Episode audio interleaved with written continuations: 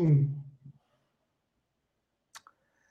Quando nós naturalizamos expressões como liderança humanizada, isso pode significar que muitos humanos se tornaram desumanos? Infelizmente, eu acredito que sim. Eu acredito que a gente está banalizando essa história de humanizar, humanizar, ser humano e esquecendo o que é realmente humano, né? Eu queria saber que dia que foi que os ETs abduziram as organizações e que a gente deixou de ser, é, de lidar com humanos, porque nós estamos lidando com humanos, para humanos, de humanos, com humanos, enfim. Onde é que não está o humano? Por que, que não nós deixamos de ser humano e precisamos humanizar? Essa é uma pergunta que ninguém faz, né? Bem-vindos ao Story Talks Café, seu podcast de comunicação e negócios, onde toda semana eu, Bruno Scartozoni e o meu sócio Paulo Ferreira entrevistamos um super convidado. Quem é a convidada de hoje, Paulo? Nossa convidada de hoje é pedagoga pela USP, pós-graduada em psicologia organizacional MBA em Estratégia de Negócios, com extensão pelo Babson College, e tem certificações em Desenvolvimento de Liderança pelo CCL e Cornell University. Consultora organizacional em desenvolvimento humano e organizacional, gestão de mudança, liderança e cultura, construiu sua carreira em grandes empresas como Roche, Clabin, Suzano e Taiko International. Com vocês, a sócia da Adigo Desenvolvimento, Fernanda Mendes. Seja muito bem-vinda. Uau! Essa é aquela momento apresentação que eu falo assim, preciso depois não vou mostrar para minha mãe para ela ver, né? Olha, mãe, onde eu cheguei. que a gente esquece. Aí quando alguém apresenta a gente, a gente lembra, né? Interessante. É bom, é bom lembrar, né? É, é bom lembrar, é bacana. Pois é. Pois é. Fernanda, é, já engatando nesta questão da é, humanização e humanizado que a gente estava brincando aí no início, é, eu acho que existiu uma época específica onde os sistemas organizacionais empurraram para fora deles, ou tentaram empurrar para fora deles o aspecto humano, para tentar ficar com um sistema mecanizado, né? automatizado. Isso vem muito da cultura uh, industrial, né? da era industrial, em que o ser humano era um problema a ser resolvido, porque as máquinas é que eram solução. É, é por aí, e isso infiltrou mesmo numa cultura de inovação, numa cultura de informação, que é muito mais presente hoje é, essa é uma longa história, né? Porque se a gente for olhar historicamente, sim, é por aí, e ao mesmo tempo que bom que já não está mais sendo por aí, porque eu vejo que hoje já tem um, uma preocupação das organizações, acho que um, tem, um entendimento de que, primeiro, não dá para terceirizar essa humanização, uhum. e segundo, não dá para deixar de ser humano. Eu vou insistir nisso, eu, eu tenho insistido muito nisso, porque assim, gente se são organizações é, criadas por seres humanos, né, onde seres humanos fazem parte, parte convivem, é, uhum. é, não tem como não ser humano terceirizar a parte humana. Então, o que, que a gente quer dizer quando a gente fala terceirizar a parte humana? E aí eu acho que sim, houve uma mecanização, né? E aí a gente pode olhar por, por esse ponto de vista histórico, e, e, essa mecanização ela foi evoluindo, né? Eu vejo que é, no passado mais longínquo, o mundo do trabalho se preocupava com o quê? O que as pessoas fazem? E as pessoas iam trabalhar assim, mas o que é que eu tenho que fazer? Em algum momento, eu acho que isso se intensificou ali nos anos 80, 90, com todas aquelas coisas de qualidade total, veio uma preocupação do como. Né? Ah, então não okay, era mais tá. só o quê. Aí uhum. é o uhum. como. Né? É, na, nas duas últimas décadas emergiu a questão do quem, né? Então não é só o que eu faço e como eu faço, mas é com quem eu faço, com quem eu me relaciono, a qualidade das relações. E aí eu vi dois movimentos, né? Eu vejo que primeiro teve uma coisa das organizações terceirizarem como se assim, gerenciar relações não é nossa responsabilidade. Contrata lá um pessoal para vir fazer, e aí teve aquela explosão daqueles treinamentos que sobe em árvore, desce em árvore, se joga, dá a mão, aí promete que vai largar a amante, vai parar de fumar, vai mudar a vida, e aí chega no dia seguinte, ah, mas aquilo era lá, né? Era lá o que atrapalha é a realidade da segunda-feira, é. né? O que atrapalha é o humano, né? é, tem umas pessoas que a hum. gente esquece que estão lá. E a gente hum. tem que lidar com elas. Então, ainda era uma visão do quem, mas muito instrumental, muito mecânica, né? Então, me dá uma regra para eu aprender a me relacionar com as pessoas, né? E eu acho que é, é na, especialmente aí nos últimos anos, né, começou a emergir essa conversa de propósito, né? Então é, não é mais só o uhum. que, o como e o quem, mas é por que eu faço, né? Uhum. Tem a chegada de uma geração, então acho que são vários elementos aí que a gente pode abordar, porque aí tem uma chegada também de uma, uma geração de trabalho que é nativa digital, que vê o trabalho, dá um outro significado para o trabalho, e Sim. isso deu uma bagunçada aí, né, nessa história, uma bagunçada boa, né? É, e a pandemia, eu acho que ela só, os últimos dois anos, eles aceleraram essa discussão, né? É. Então, assim, muita coisa passou a ser questionada, né? A gente passou a questionar. Então, poxa, eu vivo com menos, eu consigo viver, trabalhar, produzir na minha casa. Faz uhum. sentido essa vida de duas horas de trânsito? Faz sentido morar em uma cidade com a qual eu não me identifico, mas eu achava que eu era obrigado a e eu descobri que eu posso trabalhar de um outro uhum. lugar? Uhum. E aí essas perguntas começam a emergir. Então, é... e o impacto social, acho que a consciência né, das pessoas também vai foi se ampliando, e que bom que ela foi se ampliando, de é, é que o lugar que eu faço, o porquê eu faço, que impacto ele gera no mundo, né? Então, uhum. não dá mais para falar é, de uma liderança e de uma organização que se preocupa com o seu próprio resultado né? Mas e sim com o, qual é a marca, qual é o impacto, né, em termos de resultado para o mundo, para o mundo onde ela vai conseguir continuar operando. É sustentável esse mundo louco onde eu hoje peço um negócio e daqui dois dias ele chega do outro lado do mundo na minha casa? Né? A gente daqui a pouco vai começar a discutir hum. isso, porque isso não vai ser sustentável. Então, é todo um caldeirão que foi é, que eu acho que é uma ampliação de consciência mesmo das pessoas, né? Uhum, e uhum. É, foi trazendo essa questão, essa discussão do humano, ela era terceirizada, não deu mais para terceirizar, né? Tem que trazer para casa, né? Quando a gente diz o humanizar, é o conversar, se relacionar, é, é dar significado, é, é, respeitar diversidade, né? Uhum. Abrir espaço para é, diferentes perspectivas, né? E hoje eu acho que é o que as pessoas buscam nos ambientes de trabalho. Então, acho que tudo isso entra no caldeirão do humano. Mas para mim tem um cuidado, que é assim: será que quando a gente fica buscando uma coisa humana, a gente não está exatamente buscando algo que é não humano, porque é o perfeito, o ideal? Opa, eu acho que é uma, eu acho que é uma boa pergunta, mas eu, eu não sei se eu vejo por esse lado, porque, por exemplo, a gente tem todo esse movimento uh, de vulnerabilidade, né? Só, uhum. só para pegar um exemplo, Total. que tem tudo a ver com o humano. A gente tem todo esse movimento de uh, saúde mental, né? Que passa por justamente uh, ter um outro olhar para as pessoas entenderem que elas não são engrenagens de uma máquina, né?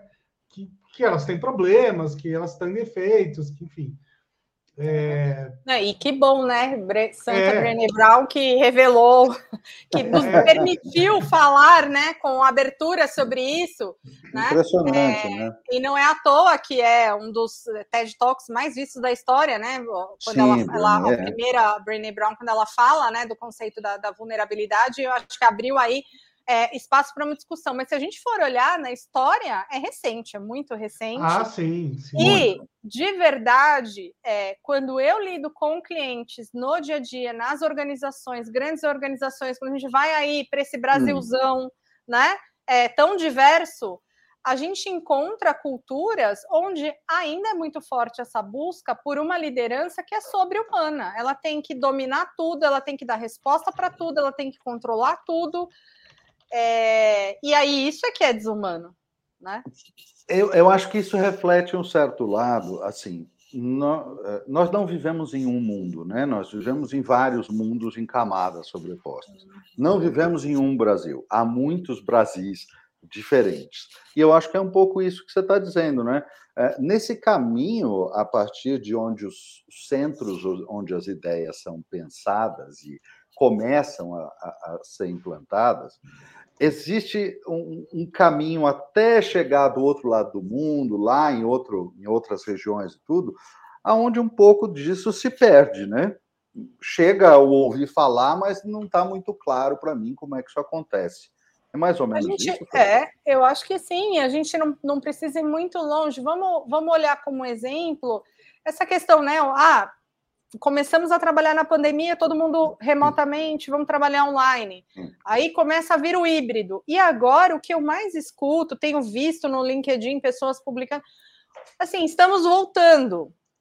Ótimo, estamos voltando. Mas é, é um estamos voltando, muitas vezes eu vejo num exercício de como se a gente estivesse tomando uma pílula na Matrix e voltando em 2019.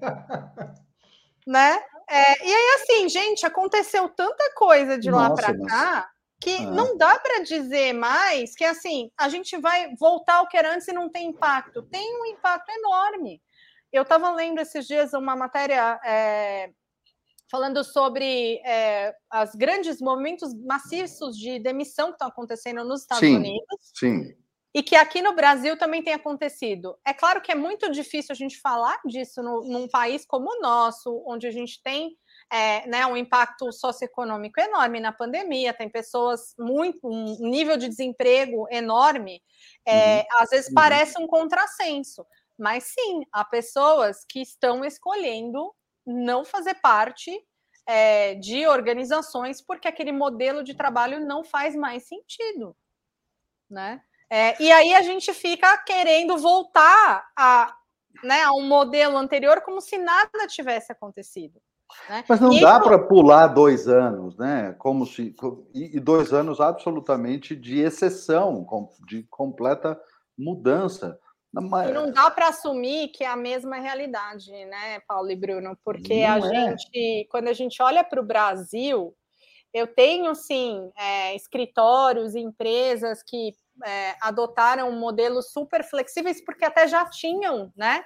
É, uhum. modelos flexíveis, então foi mais tranquila essa transição eu uh, também vivi com clientes realidades de empresas que as pessoas não tinham laptop. Então, você imagina um movimento claro, de claro. pegar computador, né?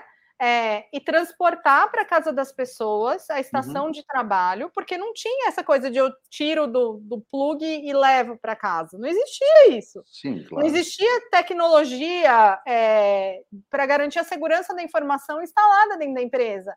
Então, uhum. assim, é, e a gente está falando de um ano e meio atrás, né? É, ao mesmo tempo, você tem sim organizações onde as pessoas estão discutindo, né? Ah, eu consigo ficar de casa. Então, o Brasil acho que tem essa particularidade que a gente não pode esquecer, né? É um mundo muito diverso. Então, tem uma grande parte aí das organizações que eu acho que esse papo da vulnerabilidade, que para mim não é papo, para mim eu acredito, pratico, e eu sempre digo assim que é, ter contato com, com o primeiro livro da, da Brené Brown, para mim foi muito importante. É, hum. Eu descobri uma série de coisas sobre mim é, e fez muito sentido, mas não é ainda um, uma realidade praticada no dia a dia aí das organizações. Eu, eu, até, eu até, queria fazer um paralelo com a da, é, da Brené Brown com o Charlton Heston. Contar um caso aqui que eu já, já contei num outro programa, mas que eu acho que tem tudo a ver. Que arco! É, não sei se é, não sei se você conhece, Olha. Fernanda, esse Sim. caso, né? Que quando conheço foram, só o Charlton Heston. É, mas quando foram lançar o, o Viagra, é, o, o, laboratório lá que lançou o Viagra, Pfizer, né? A Pfizer contratou o Charlton Heston para ir num desses programas de talk show americanos. Era, era o mais famoso, que era do. Esqueci o nome dele agora. David Letterman? David, David Letterman, isso aí. E aí, mais ou menos uma semana antes do lançamento do, do Viagra, o Charlton Heston aparece lá naquele programa e ele comenta meio despretensiosamente que de vez em quando ele brochava, né? É, e só para quem, né, a gente deve ter espectadores aqui que talvez não conheçam Charlton Heston. Nunca, geração, nunca ouviram, nunca viram, nunca ouviram falar, geração claro. Y, essa coisa toda. Claro. Ele era um, ele era o galã machão, né, ali de uma certa época do cinema, tá? Então, para um cara desses chegar na TV e falar assim, eu brocho de vez em quando, vocês imaginam a revolução que isso foi, né? Mas isso permitiu com que um, vários outros homens, mais ou menos da idade dele, se olhassem para dentro e falassem: é, acontece comigo também. Eu acho que a Brené Brown te, teve esse um, um, pouco desse desse espírito, né? De muita gente olhar para ela e falar assim: ah, dá para ser um grande executivo e vulnerável, dá para ser CEO e vulnerável e por aí vai. Faz e o quanto isso, isso apro... total. E aí sim é humano, né? É, exato. É, né? É, porque, gente, humano é imperfeito, né? Humano é vulnerável, né? É, um, não, não, não tem super-homem, Mulher Maravilha, Batman e Homem-Aranha trabalhando lá nas organizações. Você tem gente com as suas vulnerabilidades, com seus traumas, com as suas histórias, né? com seus medos, é, com as suas angústias, né? A palavra medo, né? A gente é, é, muito recente se usar. Eu, eu lembro quando eu comecei a minha carreira, vinte e tantos anos atrás, como trainee numa grande empresa, você não escutava ninguém falar, ah, eu tenho medo. Gente, é, é, ah, uma é? das cinco emoções básicas, né? Assim, As pessoas não tinham medo, quer dizer. Se você não, não sente medo, eu, né, você que está nos ouvindo e diz eu não tenho medo de nada, procure ajuda, porque algo está errado, né? A gente tem, eu tenho medo de um monte de coisa, né? Então, assim, todo, todos nós temos os nossos medos. É, e nas organizações, assim, é, é, é era, era proibido, é como se não se fala sobre isso, mas é proibido falar de medo, não tenho medo. Então, não, eu vou ver, não, falar eu não sei, né? Uhum. É, uhum. E tem gente que até hoje tem dificuldade em sustentar um eu não sei em frente a uma equipe, em frente a uma audiência. Mas hoje não é estranho mais. Hoje eu acho tão estranho isso às vezes, é, me parece tão deslocado no século 21, 2022 alguém, uh, digamos assim, fingir ser superior ao restante da raça humana. É tão esquisito isso, fica tão eu, vergonha alheia, sabe? Eu é. acho esquisitíssimo. E, ao mesmo tempo, eu vejo inúmeros e inúmeros casos é, de, de, pessoas que reproduzem isso, continuam reproduzindo. Então, eu acho que é, é uma, história, uma, uma conversa recente de né, pouco mais de 10 anos em que a gente vem falando sobre isso. Uhum. Até, por exemplo, inteligência emocional, né? Se a gente for olhar, tem o quê? Sim. 25, 30 anos que a gente fala de inteligência emocional, uhum. né? É, é, e mais abertamente fora dos círculos acadêmicos, menos do que isso. Menos né? ainda, né? É. Então, e vulnerabilidade, e aí de novo, né, é, aquele poder que é para o bem e para o mal, é, da massificação que é, de informação que a internet promove. Hum. Porque eu também acho que, assim como N outras palavras, a história da vulnerabilidade aí fica assim, gera até uma barreira, né? Ai, agora tudo é vulnerabilidade. As pessoas nem leram, nem viram, nem sabem o que é, hum. estão falando de vulnerabilidade, é, e aí tudo é, ah, vamos falar de vulnerabilidade. Né? Então, é, eu acho que a gente também, eu que lido com desenvolvimento de liderança, eu vejo muito que assim, às vezes é um papel quase que educativo de trazer, ah, mas sim. o que, que isso significa para quando a gente está falando, né? Então, por exemplo, a ah, mimimi, né? Para mim, eu tenho horror a falar mimimi, e eu, eu acho que a gente tem que ter muito cuidado, né? É, Cara, agora tudo é mimimi não sei, né? O que, que é mimimi para você, o que, que é o mimimi do uhum. outro, né? Três sílabas que cabe um mundo. Mimimi. Então... Tem uma explicação de mimimi que eu acho que ela é muito clara. Mimimi é toda dor que eu não sinto. É, é bem boa, né? É. É, pois é. Então, assim, é, e para conectar né, é, com, com, com o que a gente estava falando antes, eu acho que ainda tem uma realidade é, dura é, em organizações, acho que alguns segmentos mais que, que outros, é, em que se reforça ainda esse comportamento não humano de que a gente tem que dar conta de tudo, a gente tem que uhum. dar resposta para tudo.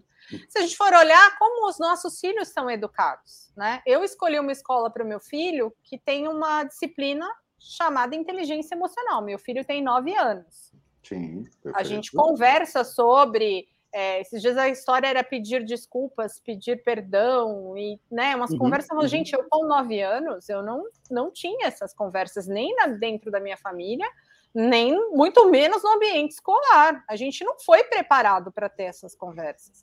A gente está começando a ser preparado agora, a gente está criando uma próxima geração é, por isso melhor falo, equipada, né? Melhor equipada. Melhor por isso que eu equipada, acho que assim, sim. essas visões pessimistas de que a tecnologia vai desumanizar o mundo, eu, eu não acredito nisso, porque eu acho que em, enquanto a gente corre com avanços tecnológicos, a gente também corre com é, a abertura de, de discussões. É, relacionadas a, a, entender mesmo esse universo que é humano, né? E o uhum, quanto uhum, uhum. É, essas gerações estão chegando agora, chegam mais equipadas para sustentar uma conversa e dizer eu não sei, para dizer, olha, agradeço, não é isso que eu estou buscando, né? Com muito mais autoconhecimento, né? É, eu vejo né, as crianças fazendo exercício, ah, três defeitos, três qualidades que eu tenho. Acho que eu fui fazer um exercício desse, eu já tinha quase 30 anos. Sabe que eu tenho um, um amigo que o, o, Paulo até conhece, ele é um, ele é um CEO de, um, de uma empresa do mundo financeiro. E, e um dia a gente estava conversando sobre aqueles momentos da nossa vida que te definem, né? E ele falou uma coisa muito curiosa. Ele falou assim: pô, eu era estagiário num grande banco e me deram uma tarefa que eu não sabia fazer. E aí eu tava, tava ansioso, tava, assim, eu chorava todos os dias e tal. E aí um dia meu chefe percebeu isso, sentou do meu lado e falou assim: "Calma, cara. Fica tranquilo. O que você não souber fazer, pode falar para mim, eu te ensino, a gente descobre junto, não tem problema nenhum". E aí ele ficou calmo, conseguiu fazer lá a tarefa que tinha sido dada, e a partir dali a carreira dele deslanchou. Mas eu achei tão legal ele falar isso, né? Porque é a descoberta de algo muito simples, que você pode falar. Eu não sei, me ajuda. E não era um alto executivo, era um, era um estagiário, né? Eu acho que a nova geração já, já talvez venha com esse software instalado, digamos assim. Eu acho que sim. E ainda acho também que tem um comportamento natural do ser humano, que é a gente sempre quer ser aceito é, a gente sempre vai querer ser aceito, a gente vai querer ser querido, né? É, mesmo quando a gente diz que não quer, a gente está fazendo, diz que não quer para conquistar, né? Aquela, aquele pessoal que gosta de pessoas que dizem que não querem, uhum. né? É, então sempre, sempre vai ter, né? Essa, essa insegurança mesmo, né? Será que por mais equipado que eu esteja, né? É, eu fico muito feliz quando eu vejo as pessoas buscando autoconhecimento, quando eu vejo as escolas agora investindo né, em disciplinas que trabalham a inteligência emocional e autoconhecimento. Para mim, a chave é, é aí. Né? Quanto mais é, isso, conheço... isso, é, isso faz, isso começa um caminho de desmontar ah, essa falsa ideia da, da, da perfeição no ser humano.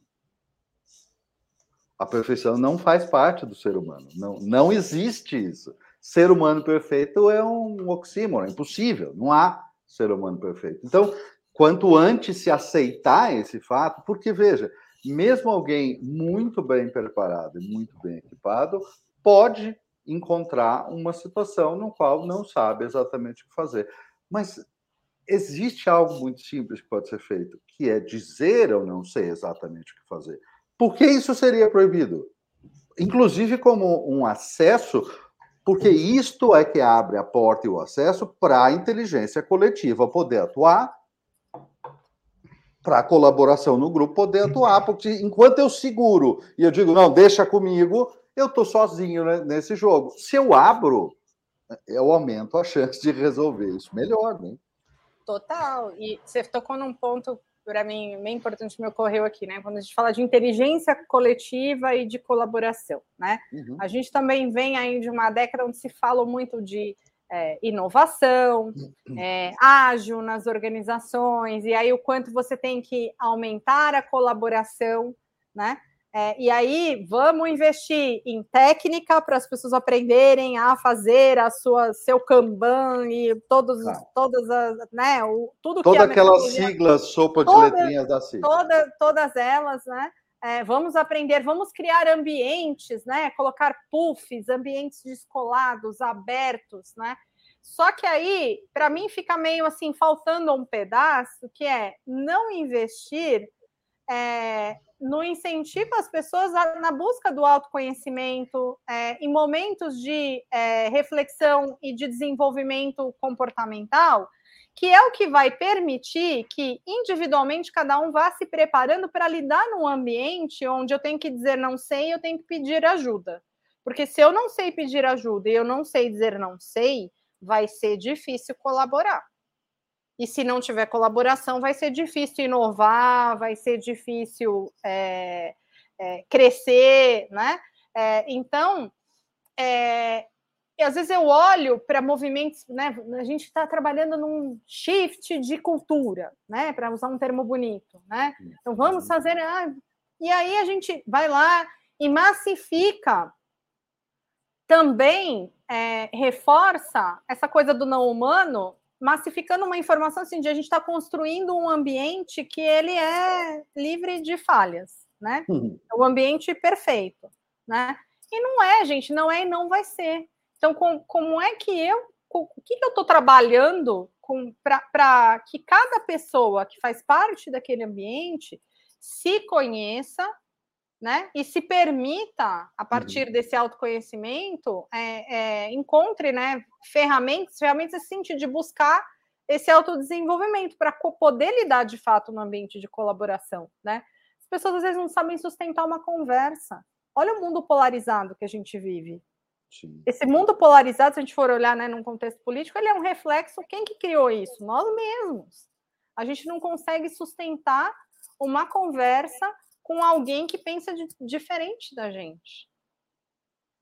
Isso é um sintoma bem grave dos nossos tempos. Eu, eu queria entrar num, numa pergunta sobre talento, Fê. E, e, tem uma coisa muito importante aqui, é, quando a gente fala de talento. Pode-se definir isso de muitas e ricas formas, mas eu queria uma forma bem simples. Olha só, alguns minutos atrás a gente falou que a realidade do Brasil é, por um lado, uma alta taxa de desemprego, muita gente precisando realmente, desesperadamente, de fontes de renda. E, por outro lado, acima de uma determinada linha, a gente tem pessoas que estão escolhendo não fazer A ou B e escolhendo eu quero fazer é C. E o engraçado é, esta linha, para mim, é talento o profissional de realmente alto talento, desenvolvimento de talento, ele, ele é a própria linha. Então, existe um desemprego, existe uma, uma crise, mas o talento diferenciado profissional que tem um, um algo diferente para oferecer, ele parece que flutua acima de determinadas tendências e determinados momentos. Então, a pergunta sobre talento é: Existem algumas organizações que parece que realmente atraem, e algumas fazem isso consciente e ativamente. Existem algumas outras organizações que repelem. Qual é esse segredo, Fernanda? Qual é a onda de, de atrair ou repelir talentos? É, eu acho que do, tem os dois lados, né? Tem o lado dos talentos e o lado das organizações. Do uhum. lado das organizações, eu vejo que aquelas que se diferenciam é aquelas que param de olhar para si como se elas fossem o centro do processo. Uhum. E, e, e, começassem né, a, a, entender que assim eu faço parte de é, um mundo é, eu, vou, eu quero atrair pessoas que têm interesses diversos, que vêm de realidades diversas, e aí o quanto eu estou aberto e disponível para me para flexibilizar, né? é, para ter esse, hum. esse encaixe, que é, é, é igual, né? É, não é nem montar Lego, né? Porque Lego tem quatro, é. seis, duas, né? É, é, um pouquinho mais. É cubo mágico, é cubo mágico, okay, né? Vamos tá. dizer, é cubo mágico, né? Hum.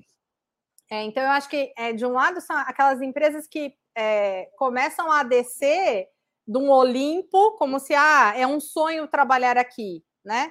Porque as hum. pessoas não se conectam mais só pela, ah, pela marca ou pelo produto, não é mais um sonho, eu vou trabalhar ali, né?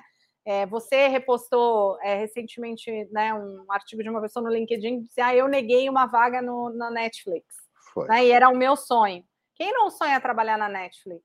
Mas, é, enfim, é, alguma coisa não me atrai. Então, tem um lado que é da organização, dela é, flexibilizar aquilo que é possível, e tem o lado que é o do lado do talento também, né? De fazer as suas escolhas. Agora, é uma conversa que eu acho mais complexa pelo seguinte: tem essa linha, né? Que a gente hum. olha acima que tem esses dois lados, né? O lado do talento fazendo as escolhas tá. e o lado das organizações, e aí já se fala hoje de é, contratar as pessoas pelo que elas podem vir a saber, né? Pelo potencial Sim. que elas têm. A gente já fala há muito tempo de, de contratar por potencial, mas eu acho que era mais um discurso. Hoje já vira uma prática. Tá. Né? Deu, deu, deu olhar assim, além das questões do que a pessoa pode me entregar hoje, qual é o comportamento dessa pessoa? Que causas ela defende? Que, que, como hum. é a forma dela pensar? Então, processos seletivos mais sofisticados, eles vão mais por essa linha do que por eu olhar se você tem um, um encontro entre o que eu preciso para a vaga hoje e o que você me entrega. Tá. Agora, tem um, um, outro mundo aqui que ainda é esse mundo de eu preciso de algo para hoje e eu não encontro quem me entrega hoje. E aí isso é sistêmico, né? É uhum. social. Uhum. E aí a gente vai levar, infelizmente, gerações para corrigir isso, porque a gente não, e, é... é um país que investe é, em é, educação. Isso, isso é né? é dramático. Então, as organizações elas ocupam um espaço que o Estado ainda não ocupa, e as organizações mais, vamos dizer, inteligentes estão percebendo que, assim, cara, tem coisas que eu posso formar. Agora, tem coisas que vêm com a pessoa que vale ouro, que são muito mais os tais soft skills uhum. ou as questões comportamentais. Uhum, né? Uhum. Então, eu estou buscando gente que queira é, navegar em um. que consegue navegar em um ambiente de incerteza radical, como é o ambiente que a gente vive hoje. São pessoas que conseguem lidar com é, coisas dúbias, difusas, né? sem perder o rumo. Né? É, então, a gente está falando de uma conversa. Se você pensar 15 anos atrás, a gente não estava falando disso né? Não, havia um componente, falar 15 anos, 20 anos atrás, é, beirava o surreal. Você pois falar é. desse tipo de coisa, claro, exatamente. É. E, pensando bem, é, eu acho que isso pode até, inclusive, alterar é, o currículo das escolas, né? Das universidades. Porque é, antes eles eram focados em você aprender o que você tinha que fazer, só que você já saía de lá defasado, né? Então, de qualquer maneira, eu estou pensando nisso nos, nos é. meus primeiros empregos. Eu sempre tive que aprender o que eu ia fazer. É, é o natural, é o curso é. natural. É. Mas a gente acha que a gente quer a pessoa. Eu vejo anúncios assim, estagiário com experiência. No quê? Não está batendo. no quê, né? É. No quê, né? Então, assim, vamos, vamos olhar. Que experiência? Ah, Não, experiência imagina, imagina, imagina a coisa mais perigosa, o cenário mais horroroso. Chega um candidato que ele tem 10 anos de experiência de ser estagiário. Imagina que desgraça. Não, é, é, é, tem umas coisas assim que. Ou então, assim, aí já não é um estagiário, né? Eu estou pegando alguém né? que não tem experiência naquela área, mas é uma pessoa que é madura, que tem bagagem, que tem uma história hum. de vida e aí eu vou olhar o que, que tem dentro dessa cesta aí que é, é, são elementos que eu vou aportar para dentro da minha empresa, né? E que vão fazer a diferença aqui. Eu acho que são poucos que fazem, que, que realmente colocam em prática esse tipo de recrutamento. Ainda são poucos. É engraçado porque essa conversa toda me lembra uma frase extremamente simples, que tem muito tempo, que é assim, eu não conheço o autor, mas a frase é muito conhecida. Diz assim: contrate o caráter, treine as responsabilidades. Então, assim, na verdade, isso é super velho, mas né, é uma, uma volta a, a olhar para. Porque o caráter vai ser definido por esses soft skills, capacidade de colaborar, uma série de outras coisas, além de honestidade. Quer dizer, aquele, aquele desenho básico que a gente espera de um ser humano com quem a gente quer conviver né? Exatamente. Não, e o Bruno falou, o Bruno falou agora, né, de mudar o currículo das escolas, né? É, eu já vejo, é, tem algumas escolas até públicas aqui de São Paulo que tem uma, uma disciplina chamada Projeto de Vida, que é para hum. você ter conversas sobre propósito, sobre os seus talentos, sobre o que você quer fazer, você se conhecer, né? Então, a gente já vê isso, mas isso vai desembocar daqui quantos anos na realidade organizacional? Vai demorar ainda um pouquinho. Não vai tanto, mas vai demorar um pouquinho. O que me preocupa mais ainda são as organizações que ainda não revisaram os seus currículos, né? Eu sou uma profissional que trabalhou, é, eu trabalhei a minha vida toda na área de treinamento e desenvolvimento, né? Uhum. Desenvolvimento organizacional. Então, eu sempre fui um RH é, desenvolvimento. É, e hoje eu ofereço né, programas de desenvolvimento para outras organizações. E chegam pedidos que é, muitas vezes, e eu, eu uh, questiono e devolvo né, a pergunta para a organização, porque assim, olha aqui a tua carta de propósito, valores, as tuas intenções como organização. Ah, autonomia, né, para dar um exemplo. Aí você vai lá, a pessoa ela tem que entrar, ela tem que fazer um negócio que ela não escolhe, que ela tem que prestar conta, que é controlado, e aí você vê um monte de gente fazendo programa online assim, né, assistindo outra coisa aqui, dando clique para cumprir a tabela. Vamos falar a verdade, porque isso acontece. Tá. Né? Eu nunca fiz. Mas... Quer dizer, a autonomia, a autonomia tá bonita no assim, quadro, mas ela não tá chegou tá no chão de lugar nenhum. É. Onde está a autonomia? Né? Hum. É, eu quero autonomia, mas eu quero todo mundo trabalhando de 8 a 5 no escritório. Então, cadê a autonomia? Então, assim, é esse currículo das organizações, isso é urgente, isso é para ontem, gente é, ele tem que mudar. E, e a gente a, muitas vezes é, olha né, para empresas e mundos que são referência, mas quando a gente olha para o. Assim, isso é 5% da linha aqui em cima, né? E você tem um mundo aqui no Brasil, aqui embaixo, que não está nem perto disso. Então, eu, eu fico sempre me perguntando assim: o que, que eu posso fazer para acelerar isso? Né? Essa é uma pergunta que tem me mobilizado hoje. Eu, que, eu gostaria de saber, exatamente por causa dessa divisão toda que você está falando, né? De há empresas com super estruturas de treinamento, super preparadas e tudo. Mas a gente sabe que a economia brasileira tem uma dependência gigantesca das pequenas e médias empresas. Elas são fundamentais. O Brasil não existe sem elas. Mas como é que elas atraem talento? Como é que, como é, que é essa, essa jogada para essas empresas pequenas e médias que são essenciais para o nosso país e que elas não têm estruturas de treinamento. Como é que acontece isso?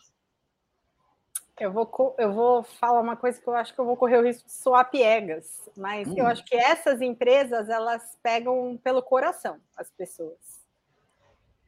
É... é uma questão de realização, é o espaço de. de... Eu acho, eu acho que é, começa por um básico do tipo: eu preciso de um trabalho e este lugar me deu um trabalho e eu construí a minha história okay. aqui. E normalmente são estruturas menores onde eu crio laços né, com as pessoas no ambiente onde eu estou, que um, uma grande organização, às vezes eu fico reduzida quem é o que é uma grande organização, né? É um conjunto tá. de pequenas organizações ali, né? Departamentos é. trabalhando juntos. E aí eu fico restrita àquela bolha. Quando eu estou num, num, empreendimento onde tem 10, 15 pessoas e eu faço parte dele, eu comecei, eu vi nascer, hoje ele tem 200, 300 pessoas, esse, esse negócio. Hum. E eu hum. comecei aqui, eu acho que aí cria um. Eu acho que ninguém estudou isso ainda, mas isso cria um laço afetivo das pessoas com o ambiente e eu acho que é por aí, não sei, aí eu estou inferindo, tá? Eu estou dando a Ajudou minha... a construir, né? Eu acho que essa minha... sensação é... Eu gosto, eu tenho uma dívida de gratidão, é, me sinto realizado, uh, não me sinto preparado, não acho que eu consigo ir para um outro tipo de ambiente e a gente vai ficando aqui. Então, para mim, essas, essas pequenas e médias ainda precisam dar esse salto de profissionalização. Agora, né? se, se a gente pensar bem, esse é, é, um pouco do discurso das startups para atrair talentos, não? Olha, a gente é pequeno, mas um dia seremos grandes, é, aposte aqui com a gente, etc. E você vai ter autonomia, você vai não vai ter, ter tantas regras, e aí é por aí que a coisa é, atrai, né? Tem pessoas, eu já, já fiz uh, coaching com, com pessoas assim, é, eu faço atendimentos individualizados, e a pessoa foi para uma startup e, e rapidinho olhou para aquilo, porque ela veio de grande organização e falou assim: esse ambiente não é para mim. E tem gente que sai de ambientes de startup e vai para a grande e fala: esse ambiente não é para mim. Né? É, então, acho que começa a nascer também esse fenômeno agora, né? Você tem é, ambientes diferentes, as pessoas vão se conectando, mas eu vejo as pequenas e médias conectando pelo coração, mais do que qualquer outra coisa. E são ambientes radicalmente diferentes, né? muito, muito radicalmente diferentes. É, a experiência é a ponto da gente ver o fenômeno das grandes querendo copiar ambientes de startup. é. Que na realidade é engraçado a gente falar disso, Fê, porque olha só, tem uma tem uma coisa que foi, foi feita pelo Steve Jobs há muitos, muitos anos atrás, que era, na prática, criar uma startup dentro de uma grande organização. Porque ele isolou o time responsável pela criação do Macintosh num prédio diferente, onde só tinha acesso às pessoas do time, eh, exatamente para criar uma mentalidade que não estivesse, segundo a linguagem dele, é, é, influenciada ou infectada pelo pensamento uh, industrial que já estava dominante na Apple e tinha que produzir, enfim. E ele isolou isso, ele criou uma. É isso. Não tinha esse nome, mas ele criou uma equipe que era virtualmente uma startup dentro de uma organização sem influência, sem comunicação uh, hierárquica da organização mãe para a, a, a menor, para justamente proteger esse espaço.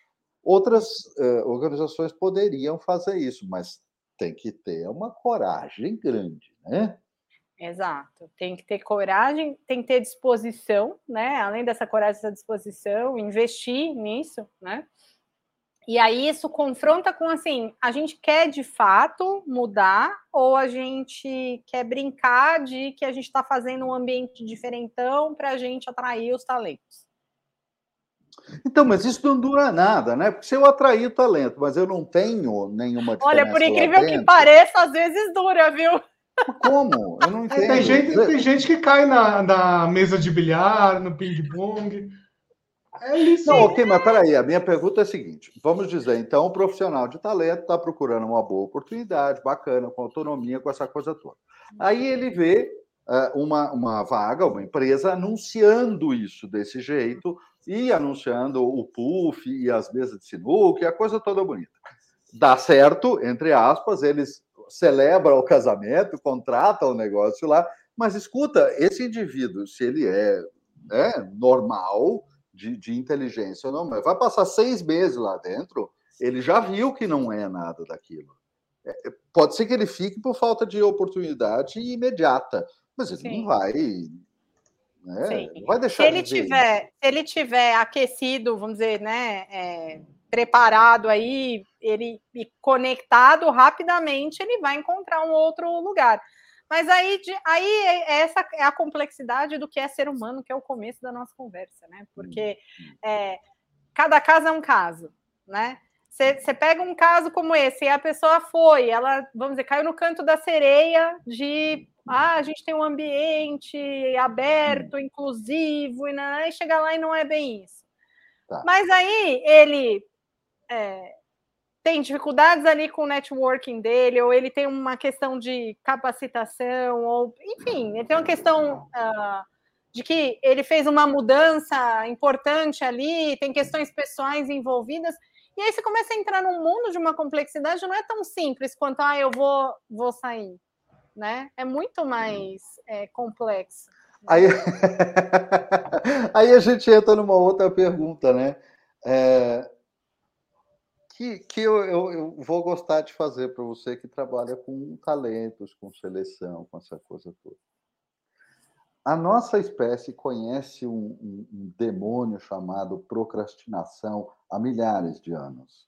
Por que, que nós não conseguimos lidar com isso? Por que, que o ser humano não consegue se livrar disso? Ah, eu acho que é assim aquela coisa, né? Mas tá tão legal agora, eu sei tudo como é que funciona agora, é quase que assim, é meio louco isso, né? Porque a gente aqui eu sei que eu tenho que fazer, mas aqui, ó, ainda não bateu, né? Então... Pois é, porque isso me lembra aquela camiseta, uma camiseta genial que eu vi uma vez, um cara usando, que tá, tá escrito assim: Eu cheguei atrasado porque eu não queria vir. Gente, é exatamente isso. Se você. Não é? Adorei. Por que, que você está procrastinando? É porque eu não quero fazer.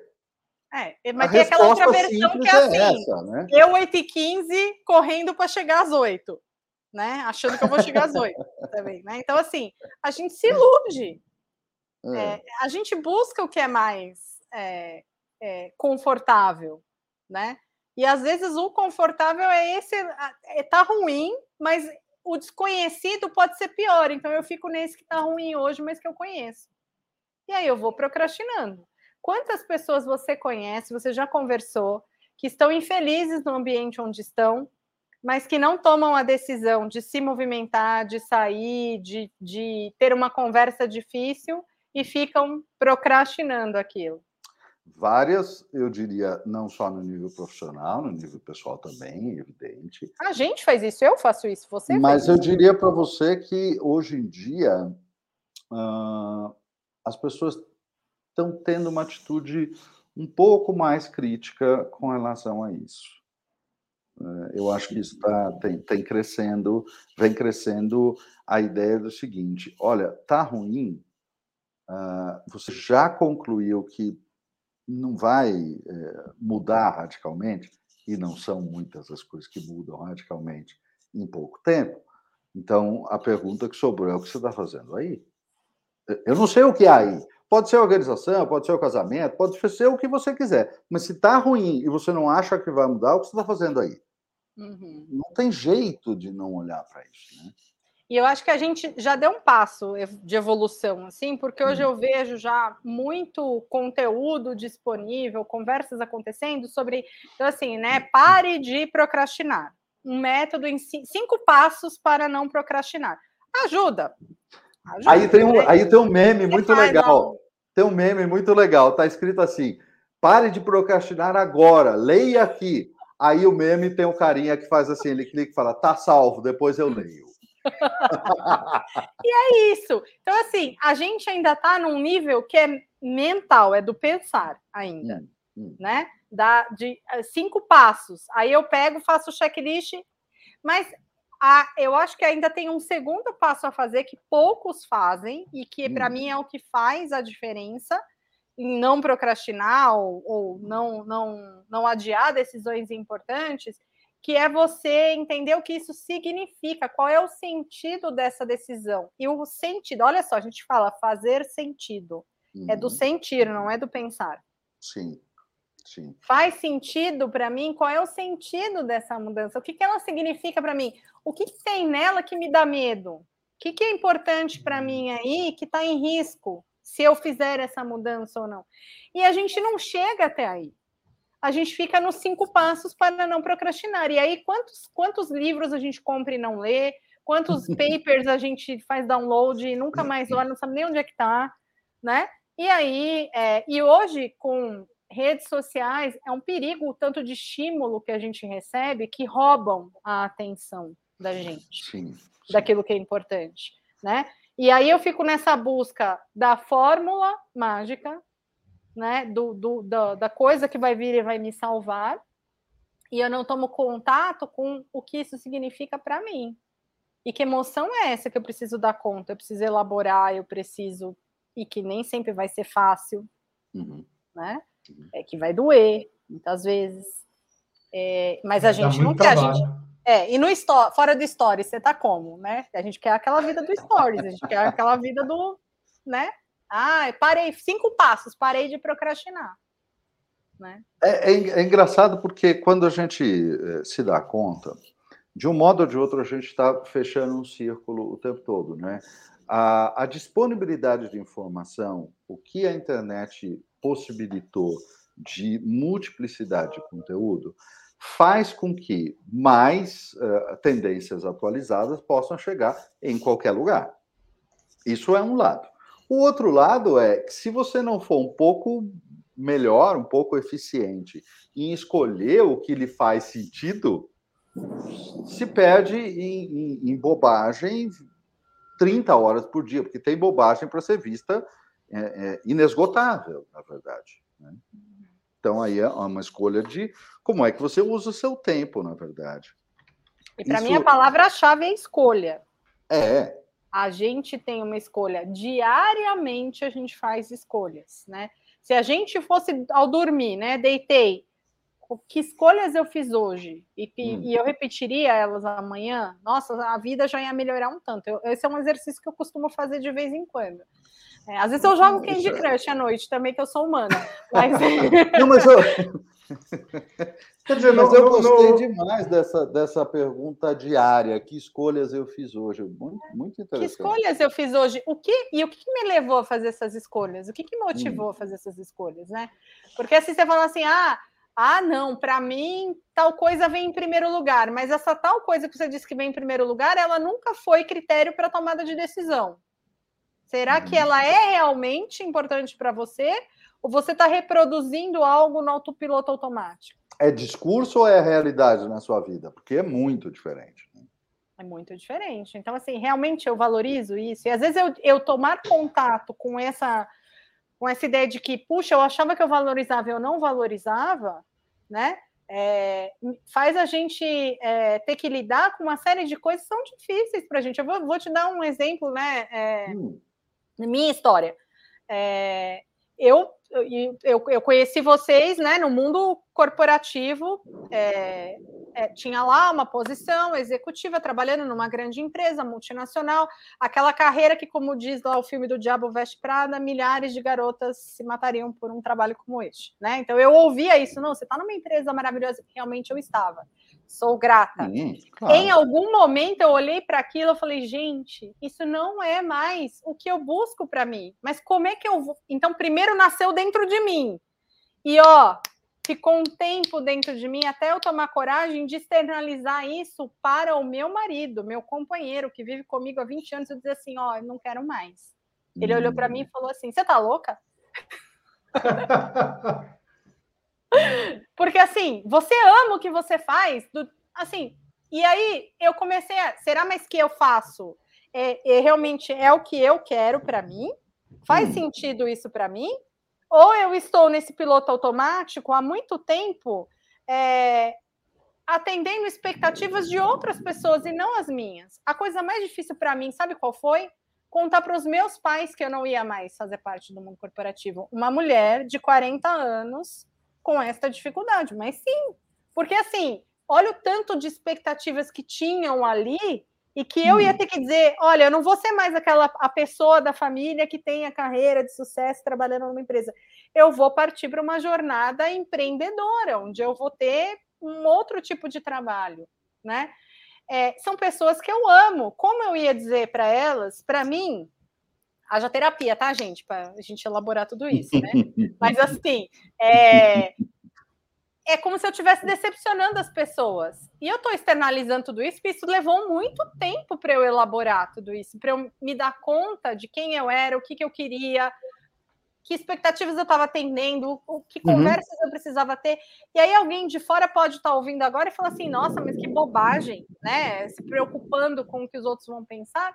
Sim, né? Depende de quem são esses outros, né? Não Exatamente. é uma questão de celebridade pública, é questão de gente que vive a sua vida junto com você, claro. Será que você realmente, tudo que você faz na sua vida é aquilo que você gostaria de fazer? Você já uhum. parou para pensar nisso? Né? E gosto... pode ser, essa dizer, é uma discussão não, não... que pira o é, cabeção quer... aí, viu? Quer dizer que, no, no final das contas, mais importante do que soft skills, do que hard skills, é terapia. É, é, eu acho que é autoconhecimento. Terapia é um dos, mas invista. Se é, você enfim. pode, invista. Mas assim, eu acho, eu acho, eu acho sensacional. Eu acho sensacional você estar tá trazendo isso aqui, e inclusive estar tá trazendo isso aqui na primeira pessoa, assim, Fê, porque é, é uma dificuldade que muita gente passa e que, curioso como isso possa ser, cada uma das pessoas que passam por estas dificuldades acham que são só elas que estão passando. É, Sim. É, é, é surreal, mas é real. É, as pessoas acham que é, é, ah, sou só eu que penso isso, sou só eu que me sinto assim. Gente, e assim, desculpa, inclusive na minha prática terapêutica, eu estaria milionário se eu ganhasse um dólar para cada vez que alguém disse uma coisa desse tipo. Ah, mas ah, isso é uma coisa minha, sou só eu que tenho esse problema. É, é incrível, todo mundo se acha inédito. É, é muito louco. É, e a gente repete. Mas que alívio saber que tem mais alguém que passa. Mas é muito importante é. para as pessoas terem noção, justamente, de que mais gente passa por desafios e mais gente tem certos sofrimentos e certas angústias que levam tempo para descobrir como é que faz. Sim. É. Por isso que o, pa, ó, o papo da Brené, né? A conversa toda da Brené de vulnerabilidade é tão importante. Muito. Porque eu tô aqui colocando uma vulnerabilidade minha, né? Uhum. Uhum. É, e aí isso, outras pessoas vão falar, nossa, não, não sou só eu, né? Então, é, agora, o, e como, é, imagina, a gente como, eu fui líder, né, por muito tempo, liderei uma equipe grande, é, você se aproxima é, quando você dá essa posição de dizer assim, ó, isso eu também não sei, vamos descobrir junto, né? Tira as pessoas desse ineditismo, de nossa, eu achei que era só eu que não, sabia. Isso. É. Gente, parece que é uma coisa óbvia, né? Dan, que você está falando isso. Gente, isso é o dia a dia do ser humano. Sim, sim. A gente Todo precisa normalizar dia. isso. A gente precisa normalizar isso, né? Outra, num mundo onde a gente vai viver uma expectativa de vida, né? As crianças que estão nascendo aí, é, os, os, nossos bebês, Bruno, vão viver 100 anos, né? Ô, é, Deus queira, né? É, então, é, eu, assim, não quero, eu não quero, mas. É, eu quero, mas filho... com saúde e sã. Senão. É, então, esse, que, é, esse é o desafio, né? pois é, mas assim, é, a gente está passando agora para um mundo onde é possível uma vida longeva e saudável. Você não vai fazer a mesma coisa a sua vida inteira. Você não é aos 40 a pessoa vai. que você era aos 20. Né? Você não vai, você não define, não é uma sentença que assim, ah, eu com 17 anos escolhi uma carreira e é isso que eu vou fazer o resto da minha vida. Né? Não faz sentido, gente. Né? Então, assim, a gente precisa normalizar esses momentos onde as pessoas fazem paradas e revêem o que eu estou fazendo na minha vida e eu vou mudar o curso. Okay. A gente precisa normalizar isso. E, o Bruno, você não viu a, a, manchete de ontem que o Jeff Bezos está anunciando que ele vai lançar um projeto para tornar o ser humano imortal? Ai, não vi, pai, não vi. É, então, Ai, assim, eu, eu, eu, preferi não, não ler, é, eu preferi não ler a notícia, Black porque Mirror assim, não é, né? É, de onde vem a necessidade de um ser humano imortal? É realmente muito louco isso. Agora, é, a nossa, é esse, né? É. A, nossa, a nossa expectativa de vida aqui já está próxima dos 80 anos, né?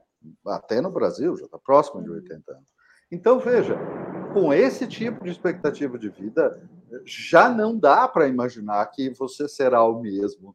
Não tem como, porque passou muito do, do período inicial de desenvolvimento, que a gente vai falar ali 18, 20 e poucos anos, é, é, é, isso, é o período inicial. E aí, se você vai ter uma expectativa de mais 20, talvez você faça uma coisa só. Mas, gente, a expectativa de 80, de 90, já não dá, já não é real isso. Não, não é, não é real. Então... Olha, to todas as vezes que eu vi isso em filmes de ficção científica, nunca dá certo. Acaba sempre muito mal, né? É, então eu tô fora disso. não, eu também, eu também. Não tenho absolutamente nenhuma vontade de imortalidade. Nenhuma. Não, também não, não me interessa. Eu, tenho, eu quero viver, eu falo, eu quero viver bem, com, enquanto tiver assim, tá, tá ótimo. Senão, então, posso... eu tenho um questionamento que eu faço às vezes com pessoas que falam muito de, de quantidade de tempo, né? É, Você tem certeza que você quer viver mais ou você quer viver bem? Porque as pessoas só querem viver mais enquanto elas podem viver bem. Não existe essa, essa outra coisa de querer viver mais de qualquer jeito, né? Mal, Mas isso doente. vale para várias coisas, né? Sim. Esse paradigma do eu quero mais. A gente devia passar, né? Pensar um pouco assim, aquilo que eu quero mais, é, é por que, que eu quero mais? Ou será que eu quero melhor? Justamente, escolher melhor ao invés de achar que é simplesmente quantidade a é, resposta. É, então é, é, sempre o mais, o mais, o mais, o mais, né? Será que é o mais ou é o melhor, né? E o que que é? E aí, para saber o que é melhor para mim, eu preciso me conhecer. Por isso que eu bato tanto, né? Bom, sim. Não é que soft skills, mais soft skills, autoconhecimento, autoconhecimento. E isso tem tudo a ver com, a, com carreira e tem tudo a ver com o exemplo lá que o Paulo falou, né, do cara que, que negou a, a vaga na Netflix, né, embora fosse uhum. um sonho, tinha algo mais importante para ele. Porque mas, ele sabia sabe, que não servia, né? Exatamente. É, é. Mas sabe uma, uma coisa engraçada? Eu já vi é, eu já vi várias pessoas falando o seguinte, que quando elas atingem um certo nível de maturidade com a vida e, e com a carreira, elas deixam de buscar a empresa perfeita, né? Porque não existe elas selecionam aqueles defeitos que são suportáveis e os que são insuportáveis, e é só isso. Né? Eu acho, eu acho muito sábio isso, sabe? A mesma coisa para relacionamentos, inclusive. A pessoa perfeita não existe. Né? Existem os é. defeitos que você atura e os que você não atura. Um dos, dos princípios né, das linhas de trabalho que a gente segue aqui na Digo é, são as leis biográficas. Né? A gente trabalha a partir da antroposofia e aí é, tem todo um trabalho de você olhar é, como se fossem padrões, né? Em fases diferentes da vida, você tem necessidades diferentes, né? E, e, a gente faz muito esse paralelo com. Tem um ditado, acho que é chinês, que diz que a gente tem é, é, 30 anos é, para crescer, 30 anos para aprender e 30 anos para se tornar sábio, né? Na vida. Hum. É, que é um pouco assim tem um momento da vida, quando eu sou mais jovem, eu tenho lá meus, meus 21 anos, 22, eu começo uma carreira, que é como se a gente tivesse assim, ó, aterrando, né? Então eu, eu busco ter, ter, ter, acumular o mais, o mais. Mas chega um momento na vida que esse, esse, essa coisa, né, de que eu tô aterrando, eu começo a fazer um caminho de volta, né? E aí, hum. não é mais o ter que faz sentido, é o ser. Uhum, uhum. Né? Então, assim, faz sentido buscar uma coisa perfeita? O que, que isso significa? Né? E quando a gente faz bem essa passagem, eu acho que isso é maturidade, né? A gente amadurece, né? É o que eu falo, você com 40 não deveria ser a mesma pessoa que você era aos 20. Se você ainda está buscando viver loucamente como você vivia aos 20, a sua saúde em algum momento ela vai gritar, né? A gente pode até fazer um negocinho aqui, tomar um negócio, não, mas é inexorável, gente, é inexorável. Não, mas então, assim, não mudar em 20 anos tem algo profundamente ai, errado, triste. né? Nossa, ai, profundamente nossa, errado. Muito. É muito triste, né? Então, assim, é, mas a gente infelizmente ainda vê né? As pessoas buscando muito ainda o ter, o ter, o ter, o ter, o ter, né? O mais, o mais, o mais, o mais. E será assim, o que, que na verdade é o, o que, que é, eu quero ser? O que, que eu quero deixar nesse mundo, né? Que tipo de relações eu quero construir? Normalmente aos 20 a gente não se faz muito essas perguntas, né? A gente se faz um pouquinho mais à frente, né? Então, é por isso, não, gente, não é natural, isso não faz sentido eu é, dizer que eu vou ficar preso a um tipo de atividade, a um tipo de ambiente o resto da minha vida. É bem diferente, é bem diferente, justamente. A, a maturidade traz reflexões muito diferentes. E aí cabe a pergunta: a maturidade está começando a ser olhada pelas organizações como uma fonte de respostas porque fonte de velocidade de algumas coisas podem ser pessoas muito novas, uhum. mas experiência não vai ser. Como é que está isso? Está tá melhorando? Eu vejo bastante entrando na, nas pautas né, de diversidade e inclusão das organizações. Eu acho que a gente começou com uma pauta que era mais de gênero, depois ela né, é, trouxe a, a pauta é, racial é, e social, e hoje eu vejo que a gente chama né, o etarismo, né, que é combater esse preconceito contra Sim. pessoas mais velhas no ambiente de trabalho. E que se a gente for olhar o que a gente estava falando agora, eu vou viver, eu tenho uma expectativa de vida maior, eu tenho mais gente ativa, economicamente ativa por mais tempo. Só por aí você já fala assim, não faz sentido não é, não, não, não manter essas pessoas Sim. ativas, né? E eu acho que no mundo, no mundo que a gente vive, né? Que o VUCA já está já tá antigo, né? Já, Olha a loucura já. que a gente vive, né? Dois, três anos atrás o VUCA era ah, VUCA, agora é VUCA, né? O, uh, já, já se fala de outras, outros, outros acrônimos aí para esse mundo, mas que no Sim. fundo é isso, né? Ambíguo, é uhum. é incerto, né? É complexo. Como é que eu vou dar conta disso? Com experiência. A experiência faz diferença nesse mundo de incerteza, né? E, e é tão acelerado esse processo de transformação que a gente vive e cada vez mais, né? Quem, quem, quem vai dizer? Quem aposta? Quanto tempo vai durar essa pandemia? Quantas variantes a gente vai ter? Hum. Ninguém. Né? Difícil. Né? Você pode dizer assim, ah, eu tenho estudos, tendências. Ah, mas não mas... dá para cravar, não tem jeito. Não dá claro. para cravar, né? Não. Dá para você cravar que daqui três anos qual é a empresa que vai estar melhor valorizada na bolsa? Não tem, né? Não. É, é, cada vez os, os, os tiros de planejamento são cada vez mais curtos, né? Então, a experiência conta muito nessa hora. Na gestão dos ah. talentos, você ter gente experiência, o cabelo, o, ca, o, cabelo branco nessa hora, ele significa assim: já passei por momentos de dificuldade antes, eu tenho repertório para lidar com isso. Eu tenho repertório emocional para lidar com isso. Ou pelo menos o deveria lembra, ter. O que me lembra um filme ótimo, que é exatamente essa história, que é o Estagiário.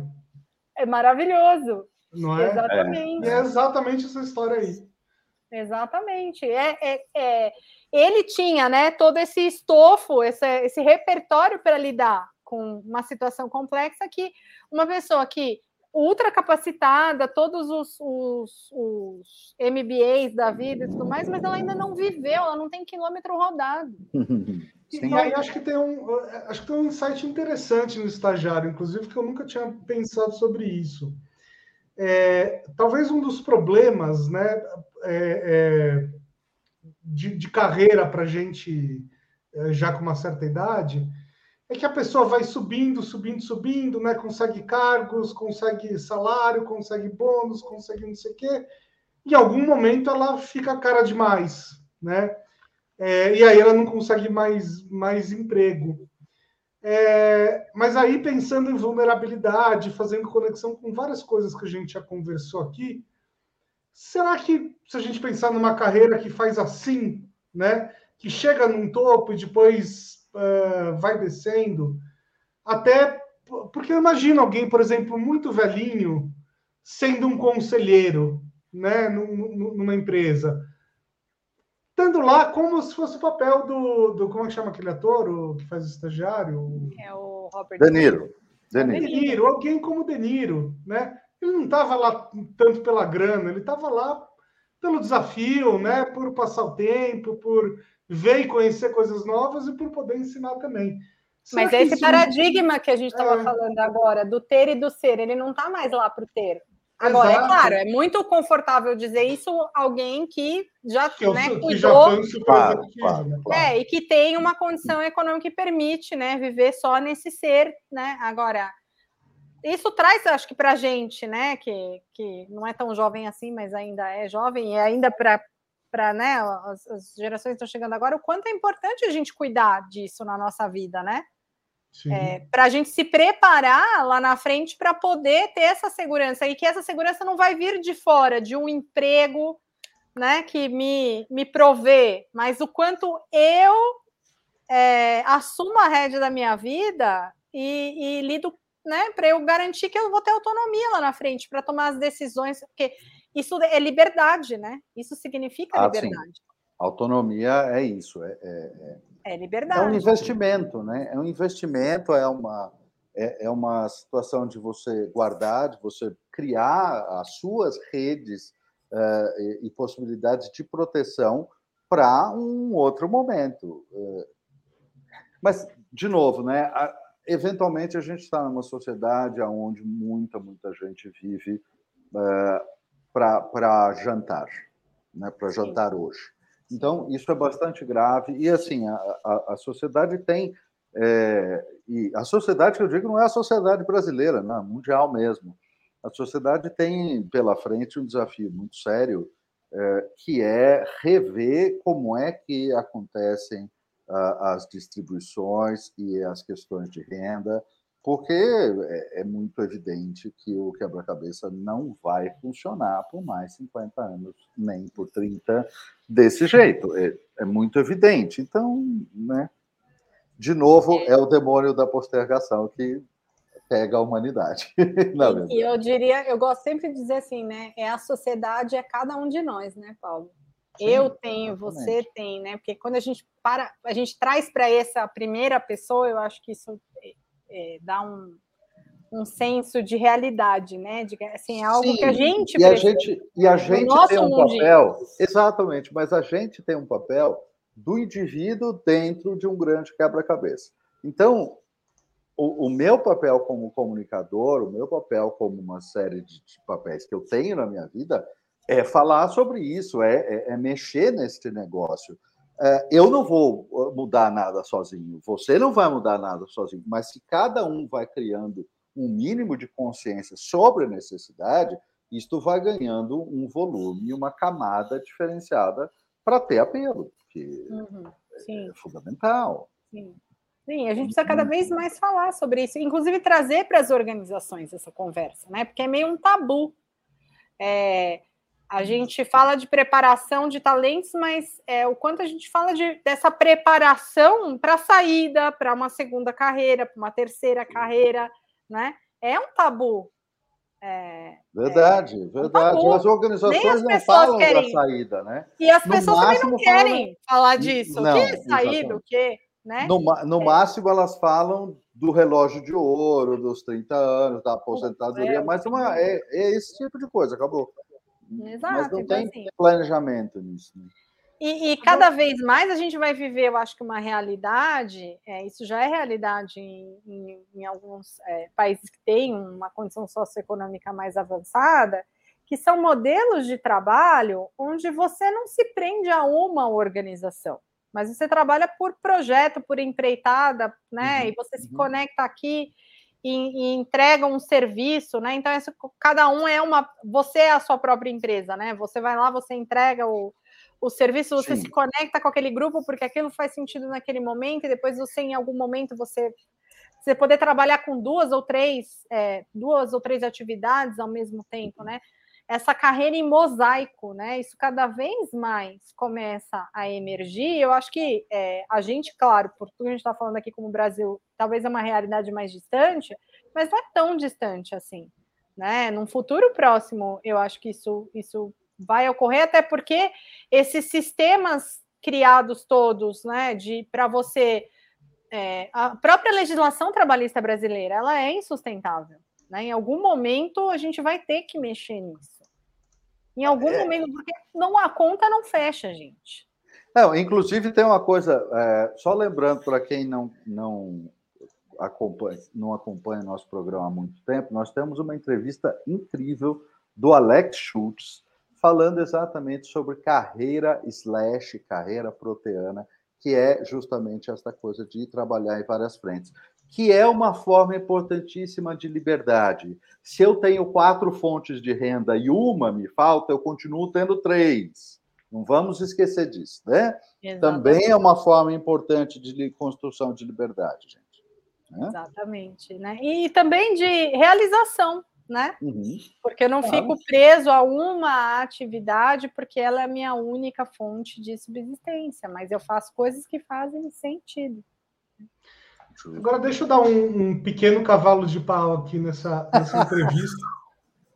É, eu vou fazer uma, uma pergunta que acho que talvez alguns dos nossos é, ouvintes estejam fazendo também, ouvintes e espectadores, né?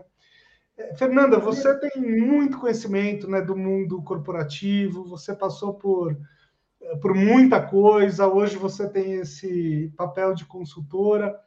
O que, que você teria falado para a Fernanda que, uh, que acabou de se formar, né, que faria muita diferença na sua carreira? Planeja menos e vive mais a jornada. Uau! Olha só. Eu acho que eu tinha uma coisa de querer controlar e ter uma previsibilidade de cada passo. Eu acho que isso é natural meu, eu ainda tenho, né? Hum. Isso é. E nem sempre eu curti a jornada. É, então hoje eu, eu olho para trás e falo, nossa, tal experiência foi tão legal, mas hoje eu vejo que é legal. Na época eu não vivi esse legal, sabe? Eu não saboreei hum. a jornada, né?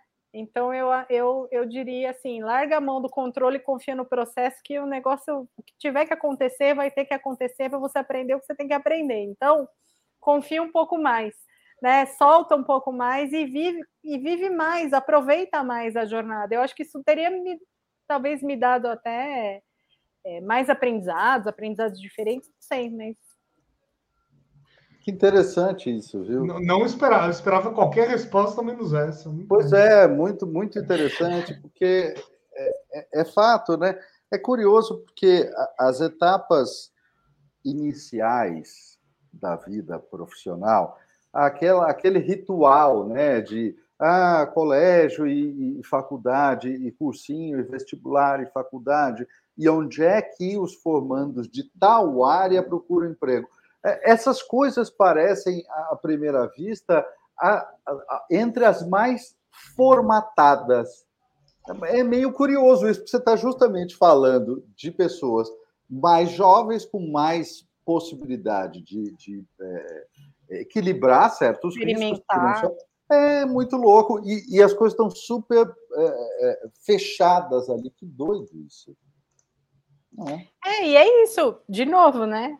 porque a gente quer atender expectativas, né? A gente quer ser admirado, querido, aceito.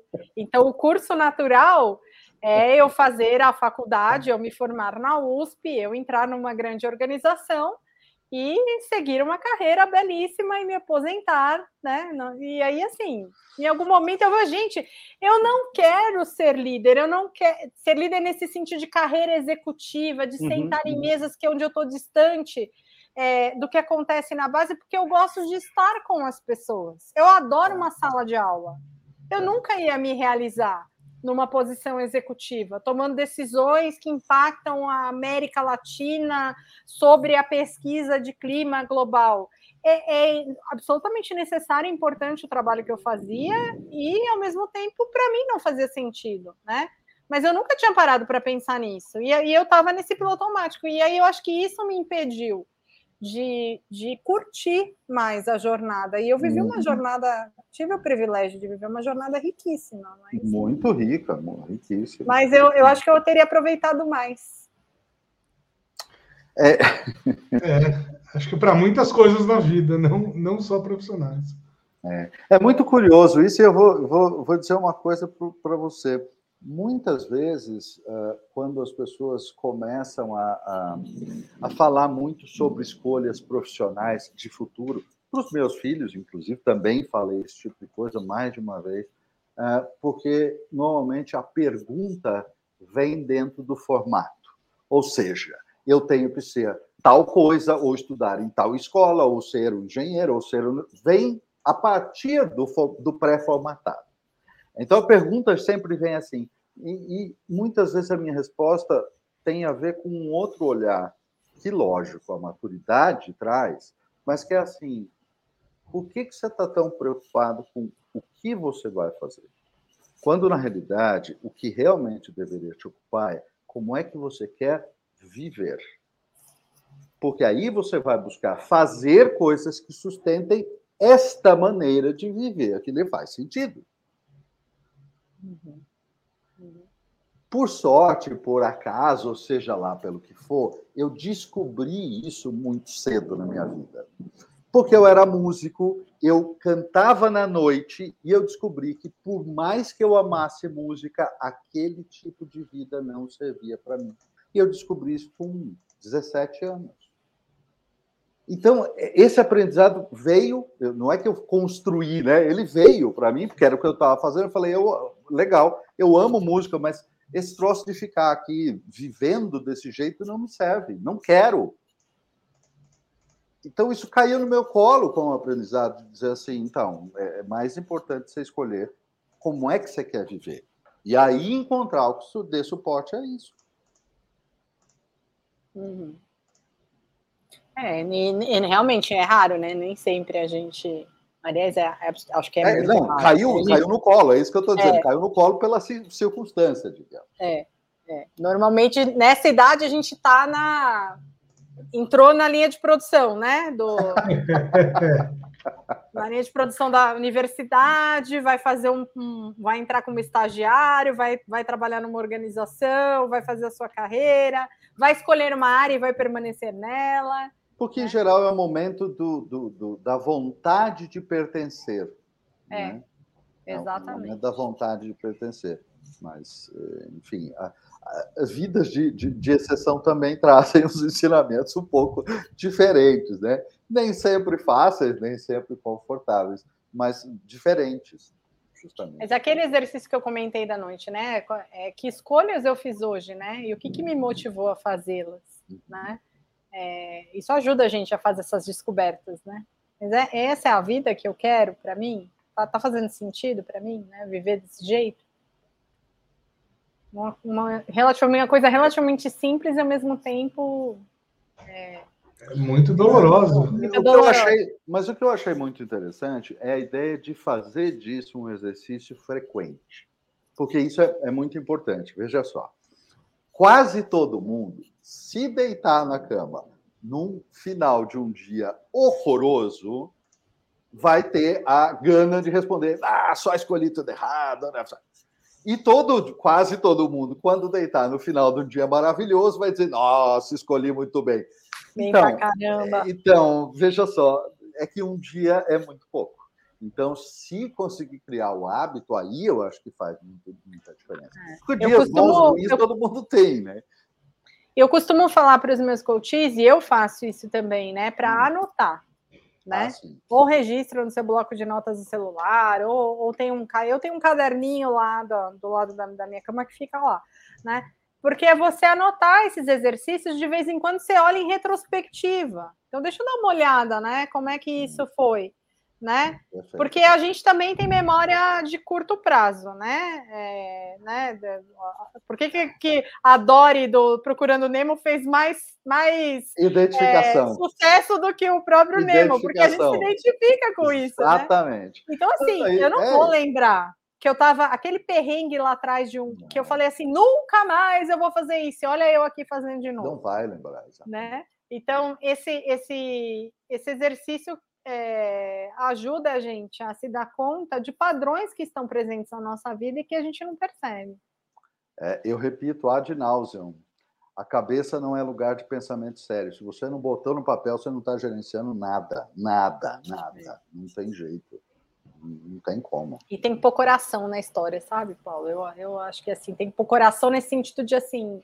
Hum. É nessa hora que eu faço esse exercício da retrospectiva e que sai do puramente racional, e que aí eu, eu sentia, coloco o né? humano. É, hum. e aí eu coloco o humano, né? Como é que eu me senti de fato naquela situação? Hum, ok.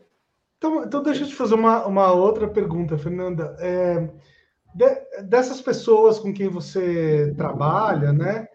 É claro que você não vai falar nenhum nome aqui, nem cargo e tal, mas qual foi o caso que mais te tocou, assim, o caso de maior transformação?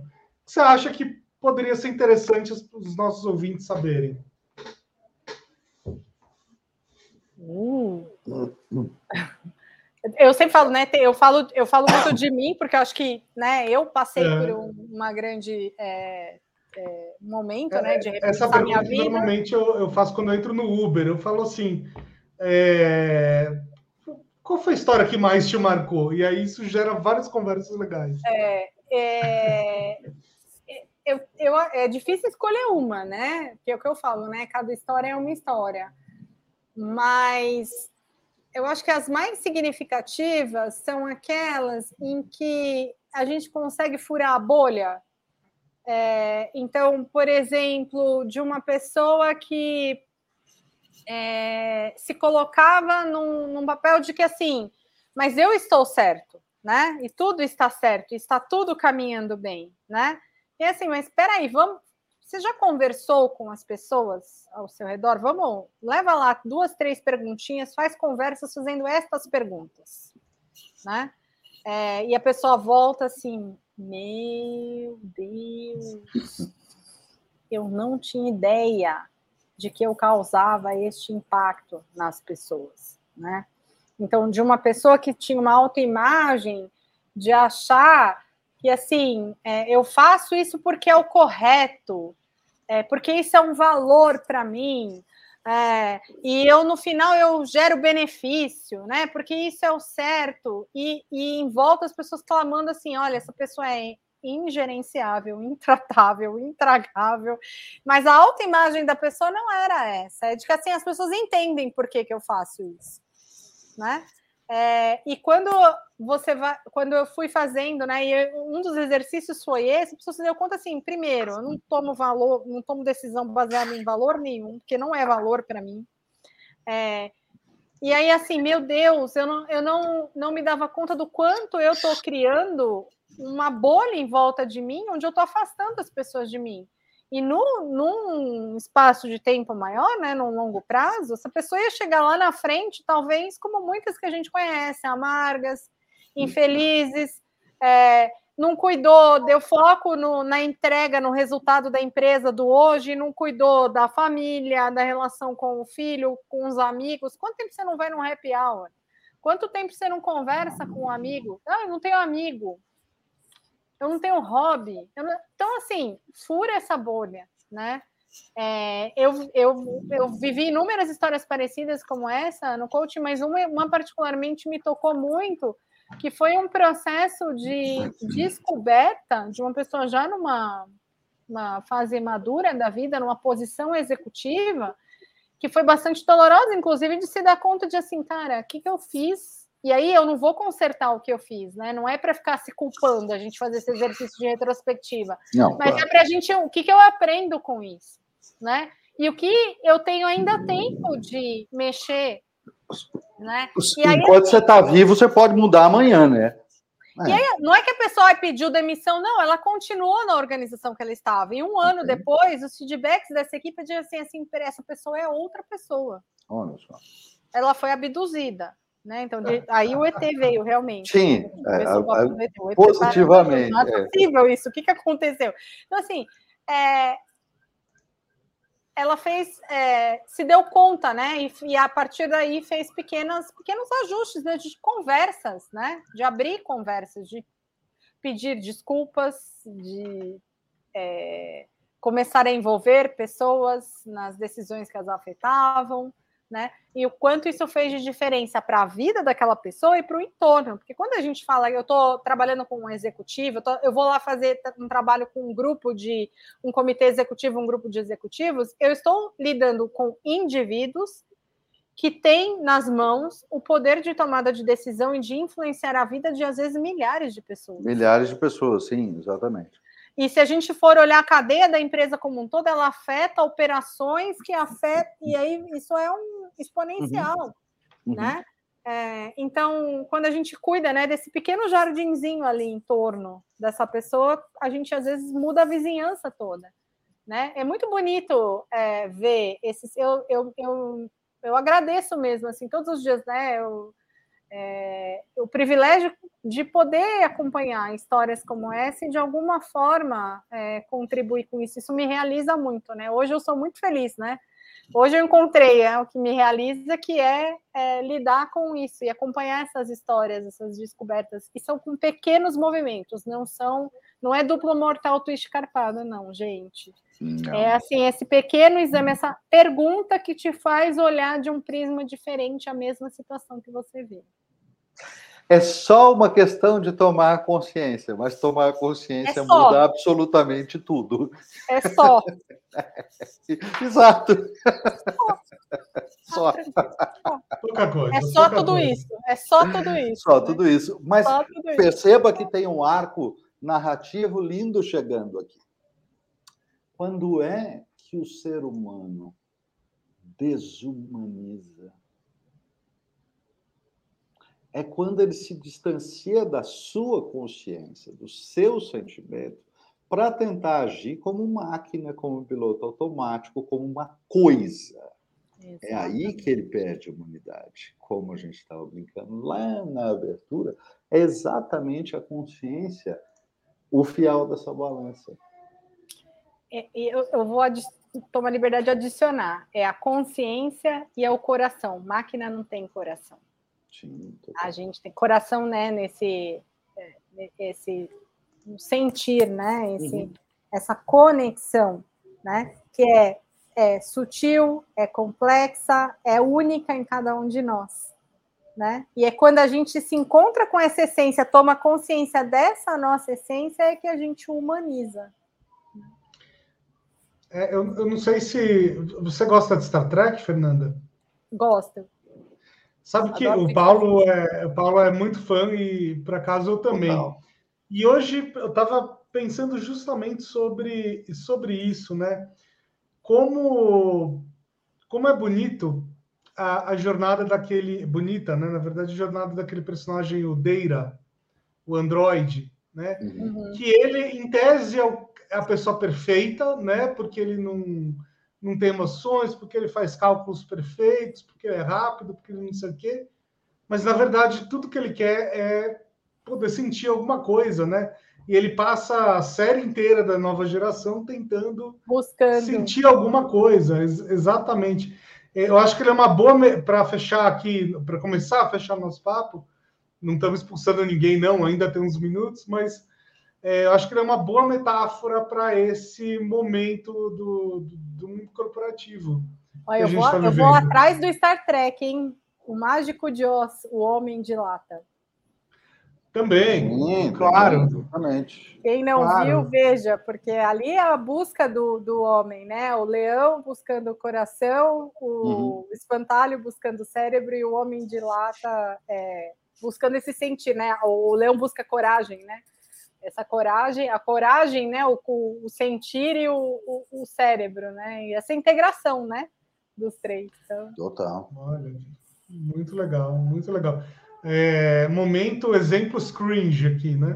nossa, É, Estamos entregando. Não, você ainda vê Star Trek New Generation. Eu me sol- solto. Nossa, mágico de Oz. não, mas assim, nós estamos mas eu assisto precisando. Boba Fett também, né? Tá? Sim, mas assim, Star Wars, Star Trek. estamos precisando que alguém resolva fazer ah, uma nova versão do Mágico de Oz. Ah, total. Né? Precisa, merece. Porque Alice no País das Maravilhas era muito antigo, não sei o quê. Aí veio o Tim Burton, fez uma outra versão, não sei o quê. Estamos precisando aí de uma versão nova do Mágico de Oz. Você tem toda a Aliás, o Tim Burton podia fazer, né? Ia ficar Ia belíssima, ser né? muito legal também. Liga para ele. Liga para ele. Vou, vou falar com Opa! ele. Vou falar com ele. Tim Burton, se estivesse assistindo a gente, Seria, seria genial isso, com toda certeza. seria, seria genial. Coloque seu coração. É o que nos torna humanos. É isso. Fê, últimas palavras que a gente já está aqui com um pouco mais de uma hora e meia de conversa maravilhosa, mas um último ah, momento aqui para você. Seja livre, pode colocar o que você quiser, aconselhar o que você quiser, dizer o que você quiser ou perguntar. Meu Deus do céu. Pode dar dicas culturais também, enfim. O espaço. Mágico de Oz. Primeira, né? Assista o Mágico de Oz com esse viés, né? De é, não são só personagens, mas é uma metáfora muito bonita do ser humano, né? Uhum. Os três, as três personagens que acompanham a Dorothy. E essa coisa da busca, né? Da volta, né? É, não há lugar como o nosso lar, né? Essa busca que para mim é essa busca da essência, né? Acho bonito a gente chegou nesse ponto aqui. Então essa é a dica, a dica cultural. Mas eu acho que a gente falou de tantas coisas e eu tô saindo também bastante é, reflexiva, né? Com coisas aqui que me deu vontade de revisitar o meu caderninho, porque tudo que a gente fala para fora, a gente está falando para a gente também, né? É, então eu escutei muitas coisas aqui que eu falando e puxa, acho que eu preciso dar uma parada para revisitar isso. Mas eu acho que a, a, mensagem que fica é isso que a gente estava falando agora, né? Do uh, quando quando ah, isso não é humano, a gente precisa humanizar, né? O que, que você está buscando e que você está chamando de humano, né? O que está te fazendo falta, né? Olha para você, olha para essa tua essência, né? O que, que teu coração está pedindo aí, né? É, e eu acho que a gente precisa ter coragem de falar, né? Desse mundo emocional que é o que nos torna humanos, né?